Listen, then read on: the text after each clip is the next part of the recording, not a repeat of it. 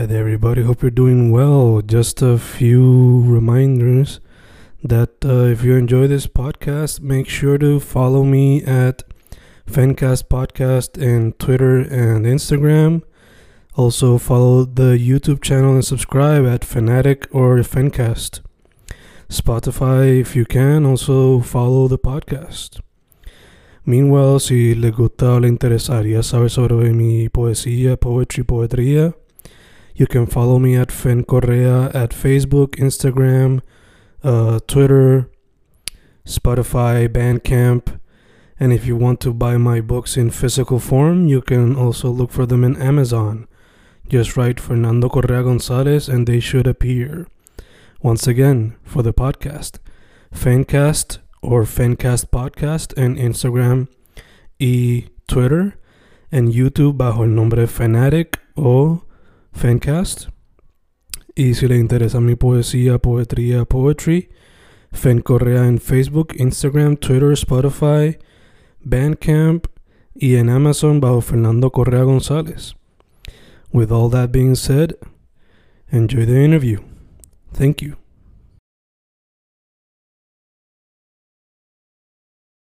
Y ahí estamos, grabando, grabando grabando.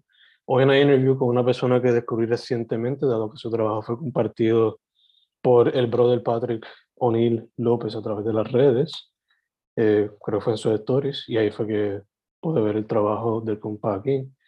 Eh, para gente que no sepa, mayormente es fotografía callejera, street photography, pero sabremos a través de la entrevista si hay algo más en su en su bati ¿cómo se le dice eso de Batman? El bati cinturón, ¿eh? no me acuerdo. Su, su, you know, su, sus tools, let's say. Marco, Jay, Lugo, Rodríguez, ¿cómo están, mano? Todo bien. Este, Agradecido de estar aquí. y gracias a ti por decir que sí, mano, a pesar de que tuvimos que reschedule aquel día.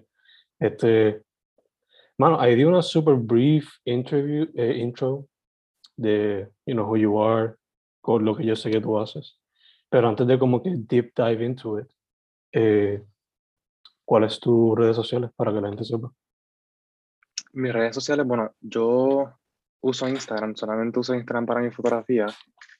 Mi perfil es Flowery Skies con, ¿cómo se llama? La línea de abajo entre Flowery y El Skies. underscore. El underscore. Ajá. Y no tienen más nada, ¿verdad? No tienen website. No, no uso, no uso más nada, uso, uso Instagram, lo más que me gusta para publicar fotos. Perfecto, perfecto.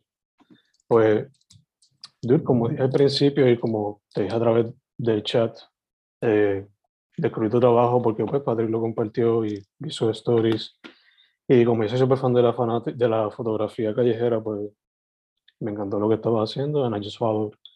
So, te pregunto, ¿ese ha sido tu medio artístico desde siempre o empezaste con otra cosa en el pasado? ¿Qué fueron tus baby steps en el mundo del arte? Bueno, en el mundo del arte como tal, la verdad es que el mundo del arte es algo bien amplio. Ujú. Yo, cuando más pequeño, a mí me encantaba dibujar, eh, pintaba, yo, eh, sí, dibujaba, pintaba, tomaba fotos, pero ya no hago nada de eso. No hago nada de eso. Hace mucho tiempo que dejé de dibujar, pintar y ahora me dedico más a la fotografía. Yo empecé a tomar fotos más o menos como, como a los 13 años, que me regalaron mi primera cámara, mis padres, para un viaje en crucero que íbamos a hacer. Una cámara chiquitita, de esas Mm. point and shoot. Y me la llevé al viaje. Y ahí como que, no, no diría que fue ahí en que descubrí que me gustaba la fotografía, pero luego de regresar del crucero, empecé a, quería, quería como que usar más esa cámara y empecé a buscar tutoriales en YouTube eh, sobre cómo usarla. Yo creo que fue ahí que me di cuenta como que era cool, ese mundo de la fotografía era interesante. Y comencé a ver videos sobre, sobre otros otros tipos de cámara y cómo usarla. Y pues ahí empecé a conocer un poco y a introducirme yo mismo en el mundo de la fotografía. Y desde entonces yo mismo he evolucionado y he aprendido. O sea, yo he sido totalmente autodidacta en la fotografía. Eh, realmente no lo digo como que con orgullo, sino simplemente pues lo, así, así ha sido. He aprendido por mi cuenta todavía, no he tenido la oportunidad de, de, de poder tomar cursos de fotografía con algún fotógrafo que ya que esté ofreciendo por ahí. Debería, mm. debería tomar el curso, pero no lo he hecho. Así que desde ese momento eh, pues, he continuado en evolución. Mis padres luego, unos años después, me regalaron mi primera reflex. Y fue que ahí fue que empecé como tal, salir a la calle a tomar fotos. Y en ese momento todavía no hacía street photography, que no sabía qué era eso de street photography. Fue mediante los mismos videos de YouTube y las redes sociales que, que, me enteré que existen muchísimos tipos de fotografía según lo que a la gente le gusta hacer y fotografiar. Y creo que intenté como que al principio creo que intenté copiar varios estilos. Creo que eso es algo normal en todas las personas en el mundo del arte. Al principio uno siempre empieza copiando un estilo en lo que encuentra el, el, suyo propio. Y yo básicamente, como un fotógrafo, eh, empezando, pues yo le tomaba fotos a todo, literalmente a todo. Le tomaba fotos a, no sé, cualquier gato que me encontrara en la calle, le tomaba fotos a, a, a todas las plantas que veía, le tomaba fotos a todos los edificios, todas las pinturas, todas las grafitis que veía, le tomaba fotos a todo, literalmente a todo. Eh, pero a medida que iba evolucionando, como que me daba cuenta de, de que habían cosas que quería fotografiar, cosas que no, cosas que me gustaban más eh, hacer, no solamente en cuanto a la fotografía, sino cosas como que me daba cuenta que empezaba a, a gustarme más como que salir a la calle y tomar fotos me gustaba más que simplemente ir, por ejemplo, a una boda a fotografiar. Eh, pues, he ido a algunas actividades que me, me, me, invitan amigos y personas cercanas. Y verdaderamente así, así, intentando y probando un poco de todo, me he dado cuenta que lo que más me gusta es el street photography por el hecho de poder salir a la calle y caminar con mi cámara. Mm. Y creo que esa parte del street photography y poder ir a caminar, como que lo mejor en sí del street photography, esa conexión entre uno mismo, su alrededor, la cámara, es un poco relajante. Mm. No, ya te entiendo. De hecho, también te pregunto, attached to that, cuando estabas empezando, ¿te daba pacho salir y sacar fotos como una En verdad que sí, sí, sí. En verdad que sí, porque muchas veces uno tiene como que, como que miedo de que, de que la gente te diga algo por tener una cámara quizás donde, en un lugar donde no debes tener una cámara y no te diste cuenta. O porque tienes miedo de que te roben, o porque tienes miedo de que todo el mundo se, se te quede mirando como que casi ahí tomando fotos en esa esquina. O a veces te pone en una pose extraña para poder tomar una foto en un lugar donde como que se ve mejor de abajo, pues te bajas, te pones en cuclillas, te tiras al piso. Pero eso con el tiempo se va. Mm. Eso con el tiempo se va. Uno como que ya deja de importarle. Uno, si no quiere tomar una foto, uno hace lo que sea para poder tomar esa foto. O sea, brincar una vez a llegar a, otro, a la otra esquina. No estoy diciendo que, que hagan eso. No, no deberían. pero, pero luego, con, mientras uno más evoluciona en el mundo de la fotografía, uno va descubriendo su propio estilo, uno va perdiendo el miedo y uno simplemente sale a la calle. Yo salgo a la calle hasta sin bulto porque me incomoda. O sea, a mí me gusta ir ligero. Yo salgo con mi cámara a la calle, con mi cámara en, en la correa en el hombro, ya. Si, por ejemplo, en la universidad, siempre tengo mi bulto con mi libreta, así que meto mi cámara con mi libreta, nunca tengo un bulto para la cámara.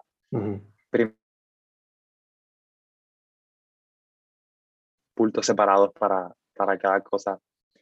En segundo lugar, porque yo no voy, cuando yo salgo a la, a la calle, yo no salgo, o sea, puede ser que si yo salgo a la calle, yo, yo tome foto o no tome foto. Eso es algo que yo no controlo. Puede ser que ese día yo tome alguna foto, como puede ser que no tome ninguna, como puede ser que tome un montón. Por lo tanto, se me hace más cómodo eh, tener la cámara lo más ligera, lo más ligera posible, en el punto que ya tengo para las clases, además de que no llama tanto la atención y pero que era una zona peligrosa, no puedo estar yendo con la cámara en el hombro. Sí. Así que ya, ya como que he aprendido qué es lo, qué es lo que necesito en cuanto a, a mi equipo fotográfico, qué es lo que necesito, qué es lo que no necesito, qué cosas están de más, qué cosas más hacen falta. Y así yo al menos puedo decidir qué necesito el día que voy a salir y no me sobrecargo, porque es súper importante estar ligero cuando voy a salir a la calle a tomar fotos. Ya, ya, fue, fue. A cierto punto, no se compara con el grafiteo en el sentido de que va a tener un miedo, pero, you know, como dijiste, hay que ser veloz. Pero es algo que se está constantemente Sí. moviendo o algo así, pues. know.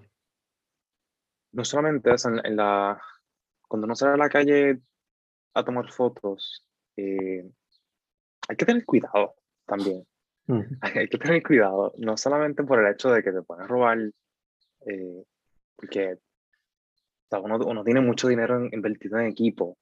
Por eso, por eso es que también digo que uno no puede simplemente salir a la calle con todo ese equipo, porque mucho dinero.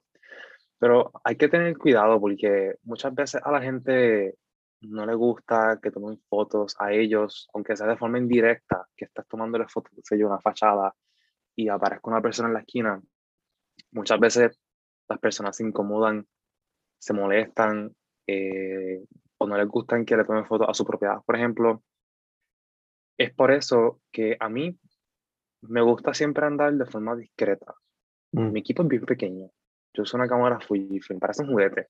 mm, Lo bueno de esto es que mm, hacer discreto obviamente no llama la atención.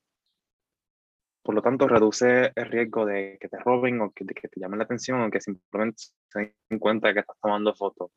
Y no lo digo, no lo digo para que, como que, para hacerme ver como alguien que no respeta a la privacidad de las personas y simplemente voy por ahí tomando fotos sin importar lo que esas personas digan.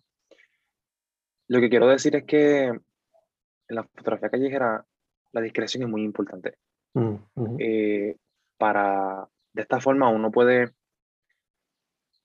uno puede capturar el momento que quiere capturar sin ser parte de ese momento, sin intervenir en el momento, sin, sin ser notado en ese momento con el fin de, de no dañarlo, de, ¿cómo lo explico? Como que poder capturarlo de la forma más genuina posible sin uno mismo dañar el momento. Ya, ya. Entiendo por completo.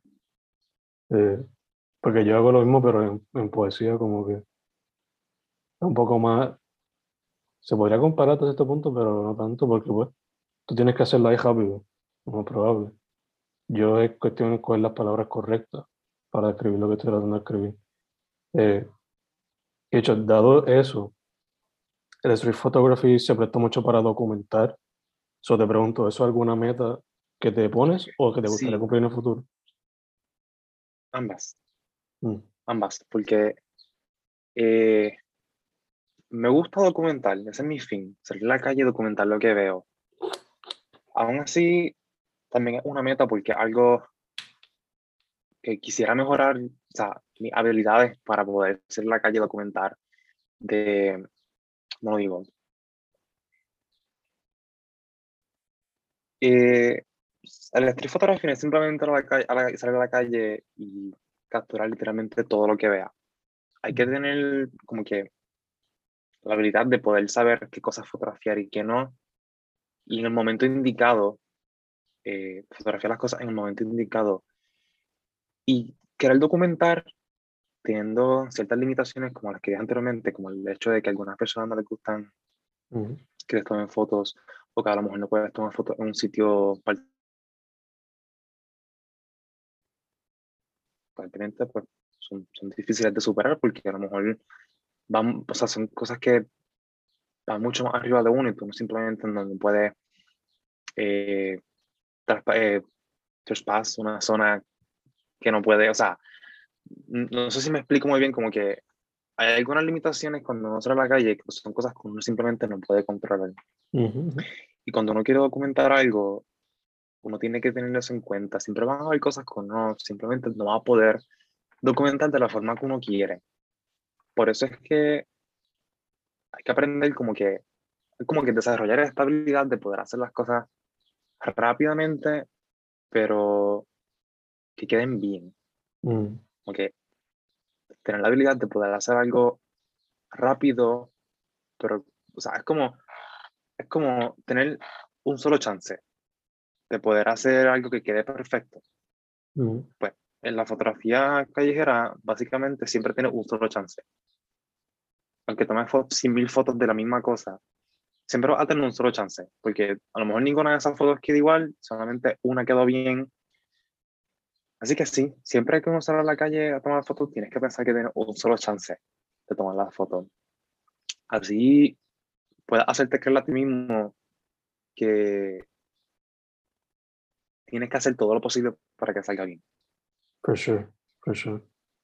Mencionaste que la, la cámara tuya es bastante discreta, pero te pregunto, y también mencionaste que empezaste con point and shoot, pero te pregunto, este, cuando no tienes la cámara, ¿te tira la tarea de hacerlo con el celular? ¿O tienes Sí. en mente usar algún otro tipo de cámara en el futuro? Ambas. Uso el teléfono. eh, la verdad es que no lo uso mucho porque siempre intento tener la cámara conmigo. Obviamente no siempre la tengo conmigo, pero en las veces que no la tengo conmigo, usualmente no estoy buscando qué fotografiar. Por eso es que no. No. Cuando. Ok, ¿cómo te explico? Cuando salgo a la calle a tomar fotos con la cámara, yo siempre salgo yo no espero que algo se me, se me pare de frente para Mm. fotografiarlo. O sea, yo siempre estoy buscando qué cosa fotografiar. Mm, Ahora, cuando no tengo la cámara, simplemente desactivo ese modo en mí y simplemente no estoy pendiente. No, no busco qué cosas fotografiar, nunca estoy pendiente. Y algo que diría yo mismo que debería mejorar, porque mm, debería siempre tener como que esa mirada para ver qué cosas son fotografiables, qué cosas, bueno, no fotografiables, porque la verdad es que cuando uno quiere documentar uno no busca qué es fotografiable. Uno fotografia, uno fotografia lo que quiere documentar, sea lindo, feo, fotografiable o no. Pero lo que quiero decir es que cuando salgo a la calle sin mi cámara, muchas veces no estoy buscando qué fotografiar. Y es por eso que casi no tomo fotos con el teléfono cuando salgo a la calle. A mm, menos que algo llame mi atención totalmente, en ese caso, pues obviamente no tengo más nada con que tomar la foto, la tomo con el teléfono. En cuanto a otro equipo fotográfico, otra cámara, eh, me encantaría, de hecho, comprar una cámara muchísimo más pequeña que me quepa en el bolsillo y tenga la misma capacidad que mi cámara, que mi cámara principal. Eh, pero no lo hago porque no tengo dinero. Pero si pudiese, verdaderamente lo haría. Compraría una cámara pequeñita con la que pudiera salir y sea incluso aún más discreta que mi cámara Mm. principal. Que pueda llevarme en cualquier sitio en el bolsillo del jacket o algo así. No diré en el de pantalón porque no creo que haya una cámara tan pequeña, mm. pero, pero sí, sería, sería genial tener una cámara pequeña que me permita ser más discreto y simplemente tenerla porque no quiero algo grande. Digo, mi equipo no es grande, pero definitivamente es más grande que una cámara chiquitita que me quepa en el bolsillo. Yeah. Dijiste que empezaste con la point and shoot que te regalaron. Te pregunto, ¿has considerado usarla teniendo el conocimiento que tienes ahora para ver qué resultados puedes tener? En verdad, eso nunca me ha pasado por la mente. Mm, La tengo guardada todavía. A veces, a veces no. Hace tiempo, pues, no sé, como que me dio nostalgia y decidí sacarla y, y probarla, pero no, no hice nada con la cámara. Simplemente la, la saqué, la vi y la guardé. mm, Pero ahora que me comentas eso, probablemente lo haga. Voy a hacerlo. Voy a intentar hacer la calle con esa camarita, a ver qué sale. Estaría full, estaría full. Este, Dur, también te pregunto, mencionaste que a veces pues cuando no estás con la cámara pues como que el cerebro se apaga y no estás como que en artistic mode.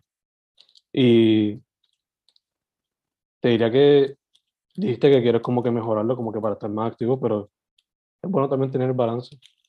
Porque por lo menos a mí me ¿Verdad pasa a veces que me da un burnout brutal por estar todo el tiempo en writing Sí. mode. ¿Verdad que sí? Y muchas veces, a mí personalmente, no me gusta para nada editar fotos. Sea, algo que Mm. yo odio, editar fotos. Yeah. Porque lo lindo de la fotografía es salir a la calle y usar la cámara y tomar fotos. Entonces, estar frente a una computadora me aburre, me Mm. aburre. Entonces, a veces me pasa que tomo tantas fotos que estoy demasiado tiempo en la computadora y simplemente me agoto, me agoto mentalmente y no, no quiero saber nada ya de la foto. Entonces, me voy a la calle sin la cámara y verdaderamente se me agotaron todas las ganas de, de buscar qué fotografiar. Y, ajá, simplemente me canso, me canso Mm. totalmente, me canso de tomar fotos. Me ha pasado muchas veces, pero siempre vuelven las ganas. Ya, ya. Eh, dado que pues, muchas veces las cámaras hoy día pues tienen doble uso, te tengo que preguntar naturalmente. ¿Te ha llamado la atención el cine o el video para también documentar? ¿O simplemente te quedas con la fotografía por ahora? Bueno, yo no hago video. Yo no hago video, pero debo decir que como que sí me llama la atención el cine y el cine documental. Me llama Mm. mucho la atención. Como que, eh, últimamente estaba pensando mucho en aprender más sobre video porque se me, se me hace interesante. Y tengo el equipo, o sea, tengo el equipo indicado también para hacer video. Mi cámara hace video, hace video 4K y no, no uso esa capacidad de la cámara para hacer video porque nunca hago nada. Y he intentado anteriormente una o dos veces hacer video, pero es que simplemente no me sale. No me sale para nada. No tengo, o sea, el conocimiento que tengo de video es casi nulo. Ujú. Pero debo decir que sí, es un tema interesante. La cosa es que eh, es un tema totalmente diferente al de la fotografía, es súper extenso Ujú. y será como volver a empezar de nuevo ¿No es? con la cámara. O sea, tengo mismo, mismo equipo fotográfico, pero empezaré de nuevo como cuando tenía 13 años, como Sí. si hubiera cogido la cámara por primera vez. Literalmente sí sería como empezar de nuevo. Y es que puede ser hasta aterrador hasta cierto punto. Verdaderamente sí. Eh, esas veces, esas dos o tres veces que intentaba hacer el video, sí lo hacía, ha sido aterrador porque lo, lo empecé a hacer sin saber qué hago. Ujú. Eh, luego, cuando paso los videos a la computadora, que voy a editarlo, no sé tampoco cómo editarlo, no sé cómo usar las aplicaciones de edición de video, no sé nada de los formatos de video. Entonces, me pasó una vez que la computadora se me llenó porque estaba grabando en la cámara en 4K Sí. y yo pasé esos videos a la computadora, la computadora estaba a punto de explotar Yeah. y yo, con, yo, yo estaba, estaba con miedo que le fuera a pasar con la computadora porque es que llevaba muchísimo rato tratando de editar el video y la computadora estaba bien lenta. Te juro que pensé que le iba a pasar algo con la computadora. No sé, que iba a explotar algo así, no estoy exagerando, pero, pero sí hay que tener cuidado porque esa vez se me llenó toda la memoria y todavía quedaban videos en la tarjeta, y tenía que estar buscando cosas, no podía simplemente pasarlo de nuevo a la tarjeta, no sé, ese, ese día fue un, fue un desastre Yeah. fue un desastre, por poco pierdo lo que, lo que había grabado. Pero bueno, creo que después se nos vuelto el video. A cada rato te sale notification, la computadora casi llena. Sí, literalmente. Siempre llena. Este. Hablaste un poquito de tu proceso creativo, pero. Y pues me dijiste que muchas veces cuando simplemente sales a la calle a fotografiar, o con esa meta de pues, tener la cámara y buscar cualquier cosa, pues you know, lo encuentras y fotos. Pero has tenido oportunidades o te has tirado photo trips donde vas directamente como que en algo en mente quiero sacarle fotos a esto. O simplemente dejas que Sí, fluya. sí, lo he, lo he hecho. O sea, muchas veces salgo a la calle y simplemente dejo que fluya. Pero muchas otras veces he salido, digo, no muchas, han sido pocas veces que he salido a buscar un, algo específico. Mm. Pero fui, la primera vez que hice eso, fue al Viejo San Juan. Fui, este, mis padres me llevaron, llegamos al Viejo San Juan súper temprano, como a las 7 de la mañana, ya estábamos ahí. Y ese día hice mi primera colección, colección de fotos eh, del Viejo San Juan. Eh, verdaderamente no fue la gran cosa, no fueron las fotos como quería, pero sí saqué buenas fotos que el día de hoy siguen siendo mis favoritas. Mm. Eh, luego de eso hice lo mismo en Ponce, en el casco urbano de Ponce, y quise tomar fotos de las fachadas de los edificios.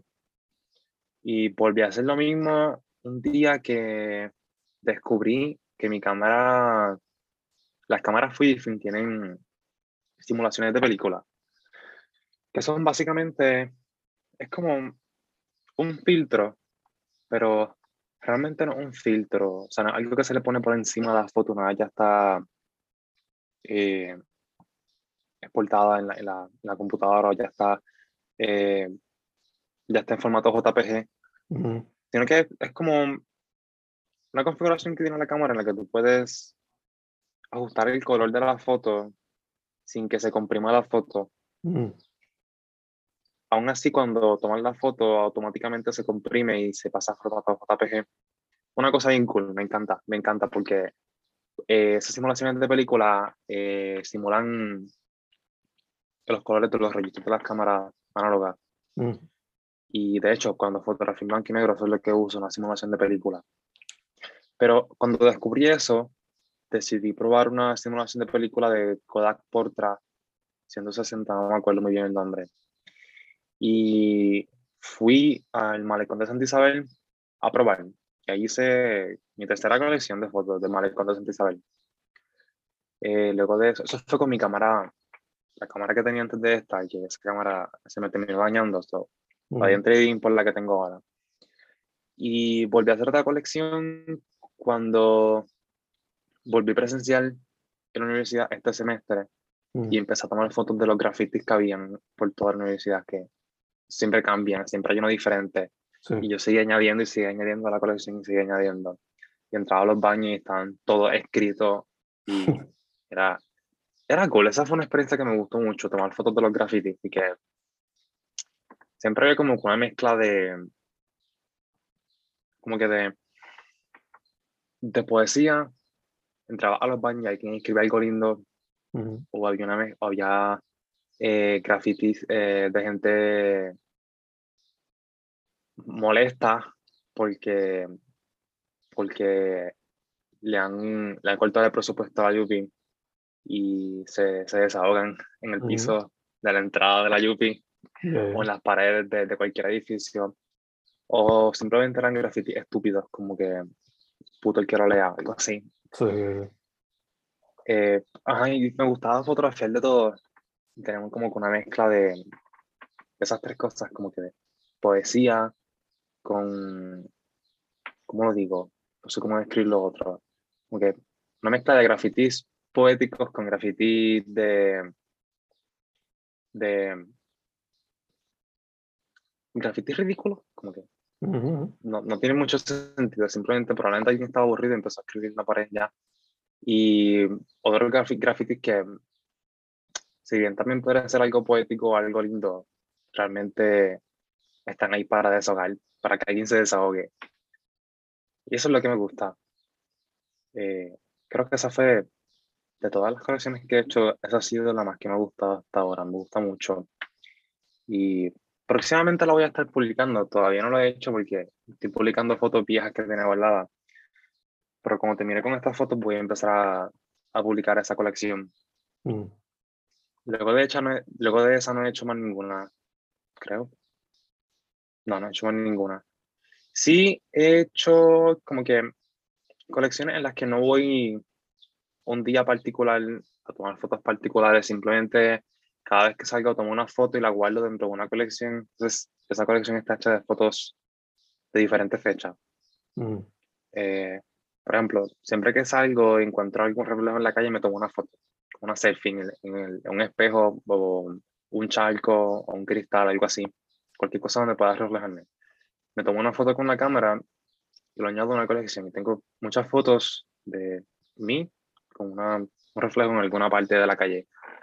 Y así hago siempre. Intento como que tomar una foto particular que pueda añadir a un tipo de, de colección de fotos de múltiples fechas. Y también intento eh, buscar, eh, buscar la forma de, de algún sitio tomar una fotos particulares de ese sitio y hacer una colección. Pero la verdad es que a veces es difícil eh, salir, o sea, querer hacer una colección, salir a hacer esa colección es difícil, puede llegar a ser difícil porque muchas veces tienes, o sea, necesitas transporte, yo no tengo el carro, eh, necesito transporte, necesito planificar, necesito saber a qué hora debo llegar y llegar puntual porque eh, la luz cambia rápido y a veces quiero ir bien temprano o quiero ir por la tardecita y no puedo porque a esa hora hay tapón y tengo que llegar cinco horas antes o porque simplemente no puedo salir porque no tengo transporte, ¿sabes? Requiere mucha planificación. Querer hacer una colección particular requiere mucha planificación. No, ya, yeah, for sure, for sure.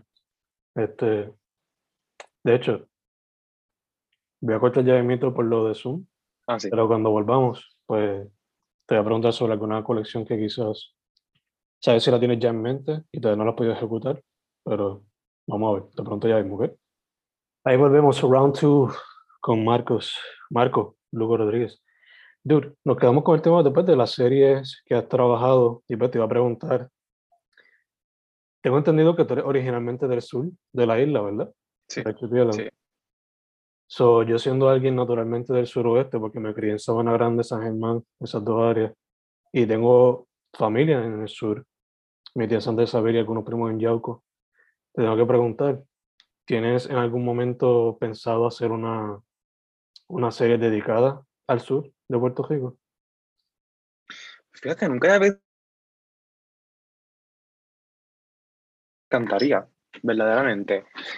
Eh, principalmente porque ahora que empecé la universidad, yo empecé en agosto, acabo de terminar mi primer año, pues es la primera vez que me hospedo en San Juan, en el área metro, y simplemente no he podido evitar notar todas las diferencias tan drásticas que hay entre vivir en el sur y vivir en la metro. Sí, está muy bueno. Sí, porque es, sorprende, sorprende mucho. Sí, sí. Y yo siendo alguien que siempre toda mi vida he vivido en Santa Isabel, que es súper chiquito y no hay nada que hacer, o sea, un, pueblito chiquito. Pues, llegar a la metro fue algo, fue algo, no diría intimidante porque un para mí no fue intimidante, pero, pero fue sorpresivo. Mm. Y simplemente, simplemente, o sea, yo me empecé a analizar todo, todo lo que había diferente al sur y todo lo que en el sur era diferente al norte. Y eh, analicé todo, analicé la forma hasta de comportarse de la gente, porque incluso eso es diferente. Y creo que teniendo eso en cuenta, sería, sería brutal hacer una serie eh, fotográfica sobre esas diferencias que hay entre el sur y el norte. Y me acabas de dar una idea brutal, ¿verdad que sí? Nunca había pensado en eso. Y confía, y confía que luego, luego que terminemos esto, te voy a dar una idea para entre nosotros dos. Y nada, me lo recuerda ahorita. Este, me voy a apuntar yo aquí también. Dude, como te dije, como mencionamos ahorita, descubrí tu trabajo porque pues Patrick compartió tu, una de tus fotos. Digo, este, lo que hicieron en la Yupi, que pusieron algunas fotos tuyas.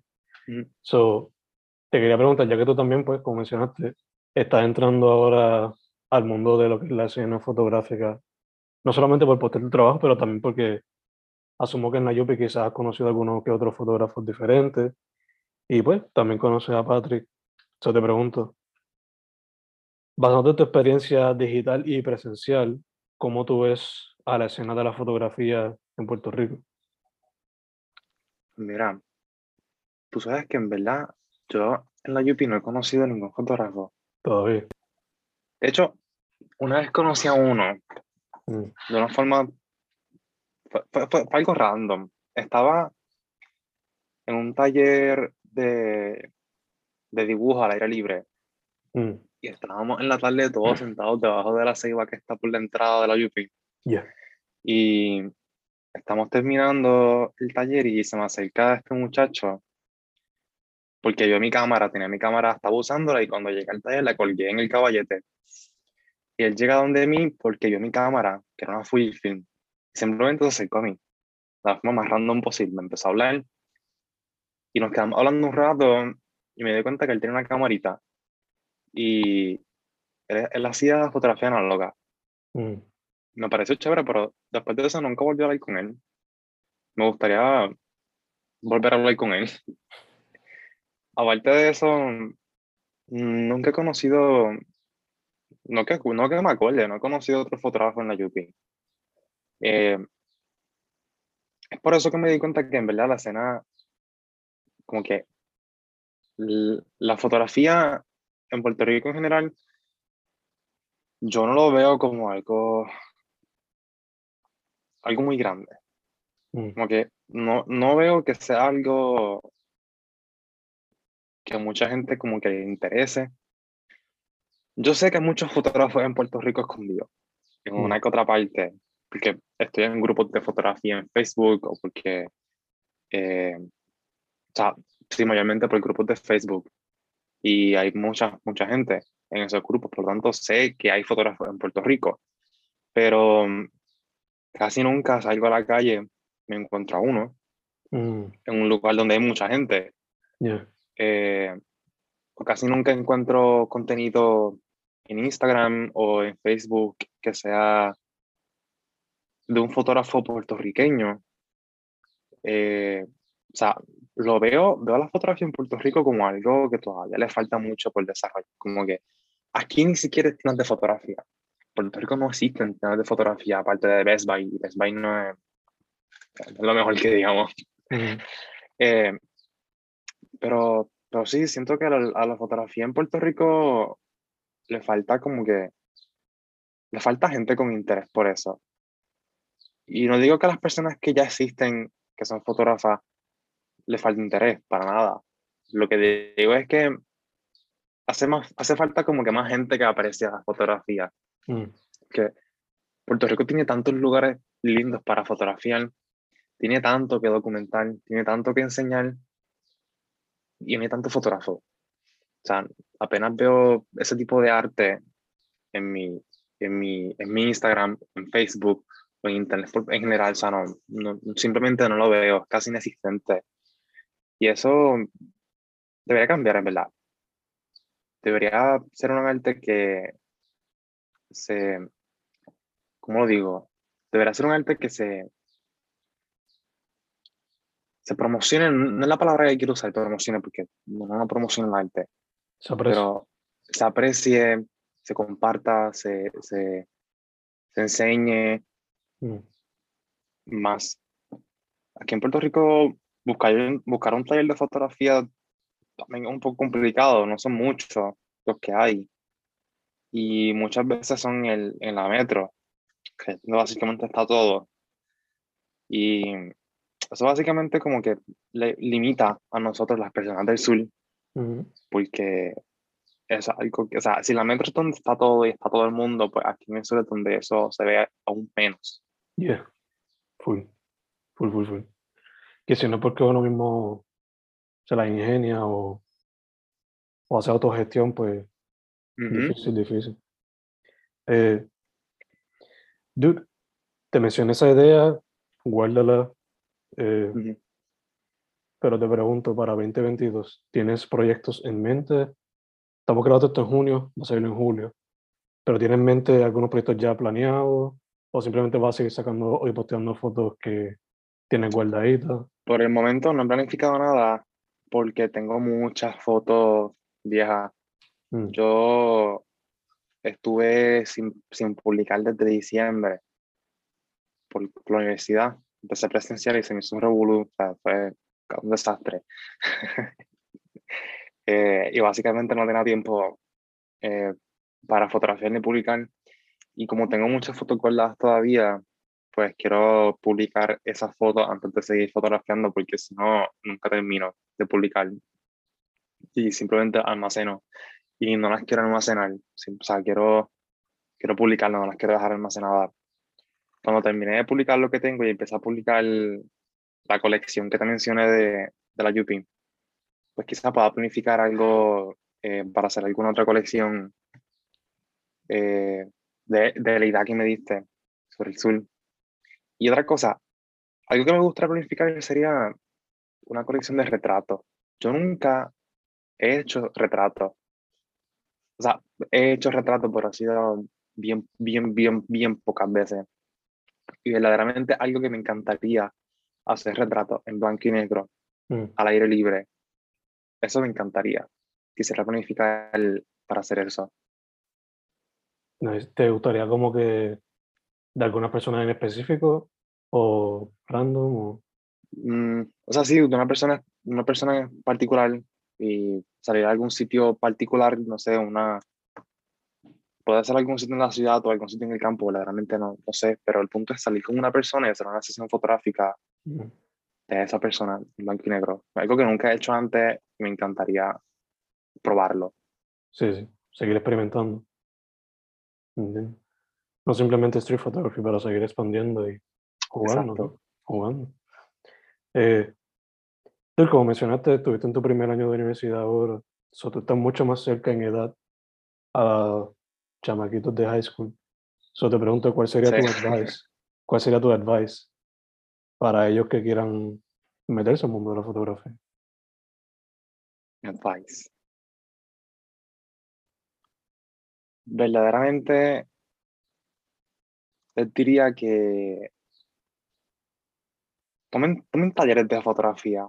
Pienso que eso ayudaría muchísimo. Yo nunca los tomé y pienso que eso ayudaría muchísimo. Aún así, no significa que no puedan aprender por su cuenta porque en Internet hay contenido infinito de fotografía. También recomiendo que aprendan por su cuenta eh, porque pienso que de esa forma uno podría como que desarrollar un estilo propio Mm. más rápido. Verdaderamente no sé si más rápido porque no, no tengo forma de compararlo con, con, con un taller porque nunca he tomado uno. Pero nunca está de más aprender por, por, la, por cuenta propia. Inicialmente porque en Internet hay tantos artistas que intentan vivir del, del freelance y de, del contenido que crean. Y verdaderamente apoyarlos no está mal. Aprender mientras apoya a otra persona no, no está nada mal, es algo genial. Mm. Así que aprender a aprender por su cuenta es algo que todo el mundo debería hacer. Y aprender fotografía por cuenta propia es genial. Me gustó. No, de nuevo, no tengo forma de compararlo con un taller o con, con un profesor porque nunca lo, lo he hecho, pero aprender por cuenta propia me ha gustado porque he descubierto como que he descubierto lo que me gusta sin yo buscarlo, como que simplemente empiezo a buscar información en internet y eso me lleva a otra cosa que me interese y mi interés me lleva a otra cosa y mi interés vuelve a llevarme a otra cosa. Y siento que yo mismo sin pensarlo me dirijo hacia lo que estoy buscando, hacia, hacia, lo, que, hacia lo que me interesa porque no estoy buscando y encuentro. Mm. No sé si me, si me explico más o menos. Yeah, yeah, yeah. Así que mi advice sería que, que aprendan tanto por su cuenta como talleres, que apoyen, que aprendan mientras apoyen a otras personas en cuestión de, de acudir a esos talleres y también eh, ver videos de YouTube de gente que tiene muchísimo que enseñar, gente verdaderamente muy profesional. Yo sé que en Internet hay muchísimos artistas brutales que enseñan gratuitamente porque lo suben a YouTube y de esa forma uno puede aprender por su cuenta totalmente gratis y con gente que sabe muchísimo.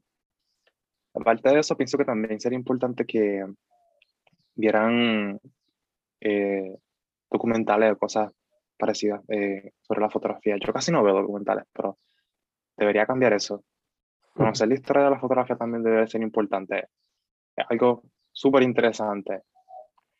Eh, y sí, verdaderamente mi, mi advice sería ese, que, que aprendan tanto por su cuenta como con talleres y un profesor, porque así pueden apoyar a, a estas personas que tienen su negocio propio o están intentando crear arte por su cuenta.